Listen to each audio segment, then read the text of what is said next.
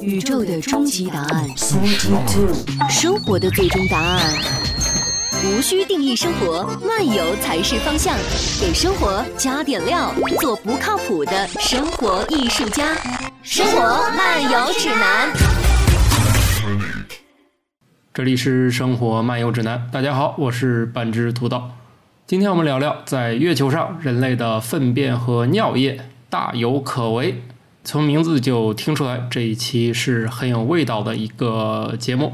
最近呢，又有一个新的说法，就是宇航员的小便呢，有可能成为我们未来月球基地的绝佳建筑材料。在我们地球上来说呢，它们就会集中在建筑市场，可是月球上没有建筑市场。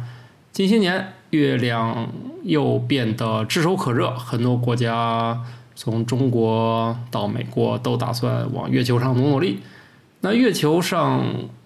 最激动人心的，除了登月以外，谁还能干一件大事儿呢？想必就是月球基地。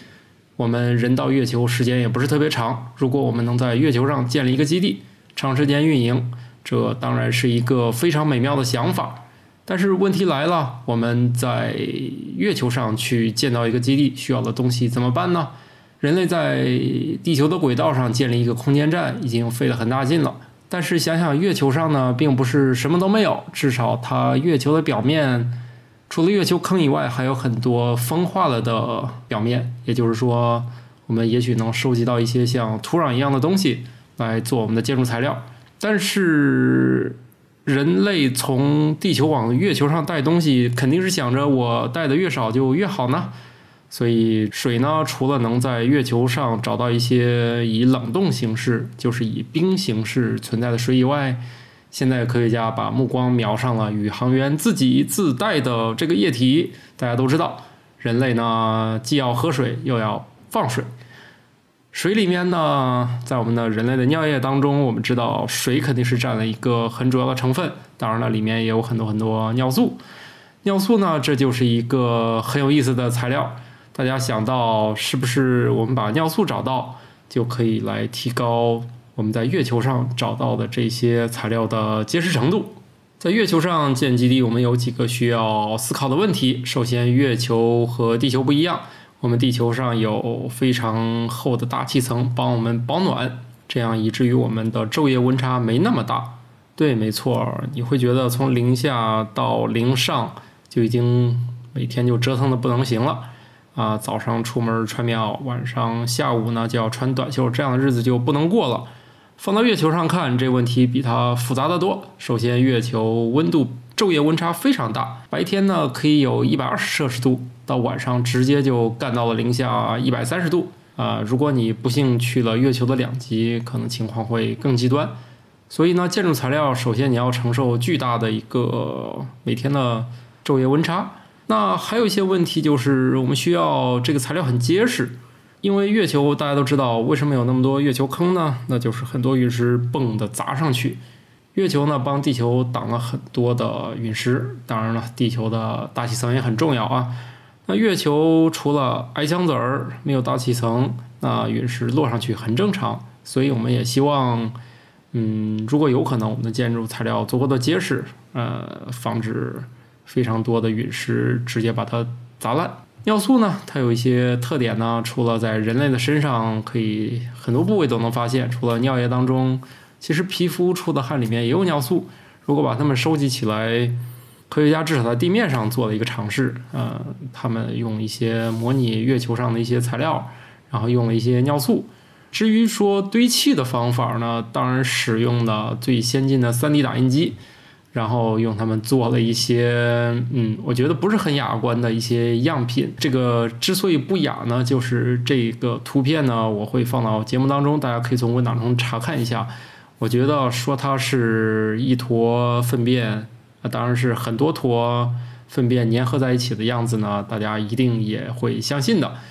嗯，那这样东西不管有没有用呢，我们都觉得这值得一试试吧。毕竟你反正都要带过去水。那从太空中，除了我们要放掉一些水，再带去一些水，再从月球上开采一些水，再从月球表面找到一些风化的材料，然后混在一起，啊，当然还有其他东西，我们混在一起看能不能少一些从地球上带去的物质，多一些从当地找到的东西。那月球上除了人类可能带去的尿液做建筑材料以外，那还有其他东西吗？嗯，回答是还真的有。如果我们人类放眼宇宙，不停的去寻找外星生命的话，嗯，先不要去看到很远很远的地方。首先呢，在月球上很有可能就有生命的存在。当然了，你不用误会，这个生命并不是月球自己的生命，而是由我们当年的阿波罗号宇航员留下来的。对，嗯，我们人类呢，其实，在登月的过程中，从地球跑到月球，月球呢再待个几天，这么长时间，人类不可能不吃不喝不排泄，科学点说，这个叫排遗。那这个粪便去到哪儿了呢？那一旦人类着陆到了月球上，我们就会进行很多非常重要的科学实验，嗯，以及一些开采。这样，我们希望带尽可能多的月球上的矿石啊，我们开采出的东西回地球研究。那既然我们都落到了月球上，又要带很多样品回去，而在太空中呢，每一克的东西都显得很宝贵。所以呢，人类在月球上扔掉一些人类的废物，显得是理所应当。在这当中的废物呢，嗯，我们基本上可以确定的是，里面一定有人类的排泄物。我们都知道，一坨大便里面里面是有生命的，大家能理解吧？大便里面除了有水分，还有一些固体的东西，其实里面有一半儿都是由各种细菌构成的，也许有肠道中生活的一千多种微生物。可以说呢，仅依赖粪便里面的微生物就能活上好长一阵子，说不定还能互相生产活下去的材料。它就是一个很小很小的一个生态系统。人类的确向宇宙中播撒了生命的种子。当然了，我们当时要把这些东西扔在月球上也非常无奈啊，毕竟嘛，我们不想带它回来。另外呢，当时我们一直认为。在月球的那个残酷环境下，生命可能会很快就会消失掉。不过近些年，人类在地球上很多极端环境下发现了很多生命，这都意味着生命也许能从很多很多残酷的地方生活下来。啊，那我们再回到月球上，人类扔掉了那么多垃圾袋儿，当然是有好事者去采访了当年的登月者，比如说奥尔德林。奥尔德林就是和第一个踏上月球的人阿姆斯特朗一起去的月球。他呢，本人拒绝对此事发表评论。他说：“我不确定那个袋子里面有粪便，但是根据美国宇航局的办公室说，嗯，上面应该是有人类产生的废物。”呃，我们也从一些图片上是可以看到铁证，他的确是扔的。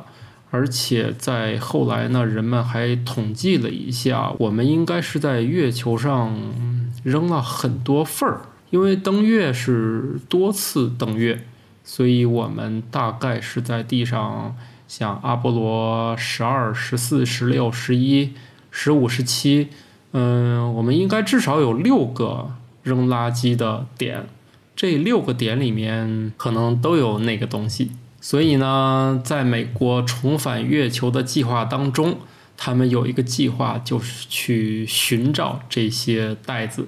他们认为，当然了，可能不是想把它们找到，去研究怎么去搭建月球基地。他们可能更感兴趣的是，想到把它们找回来以后，研究一下，那这些微生物到底能不能在月球上存活。那我们都知道，人类第一次登月是一九六九年的七月二十号，哎，我没有记错吧？嗯，大概就是那个日子。距现在呢，也不超过一百年时间。所以我们现在非常有兴趣的去太空中寻史，然后来拿回来研究一下。我们一直都以为太空是严酷的，嗯，这一次我们如果有机会能把它们带回来，就知道到底能不能有幸存物。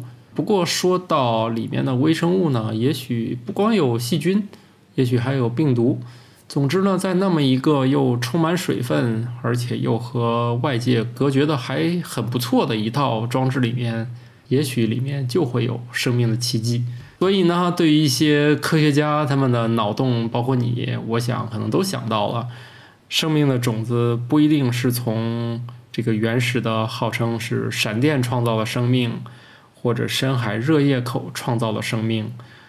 生命的诞生，也许是另外的高等生命曾经来过这个星球，然后扔下了一些极其微小的生命，然后这些微小的生命不小心在这个地球上。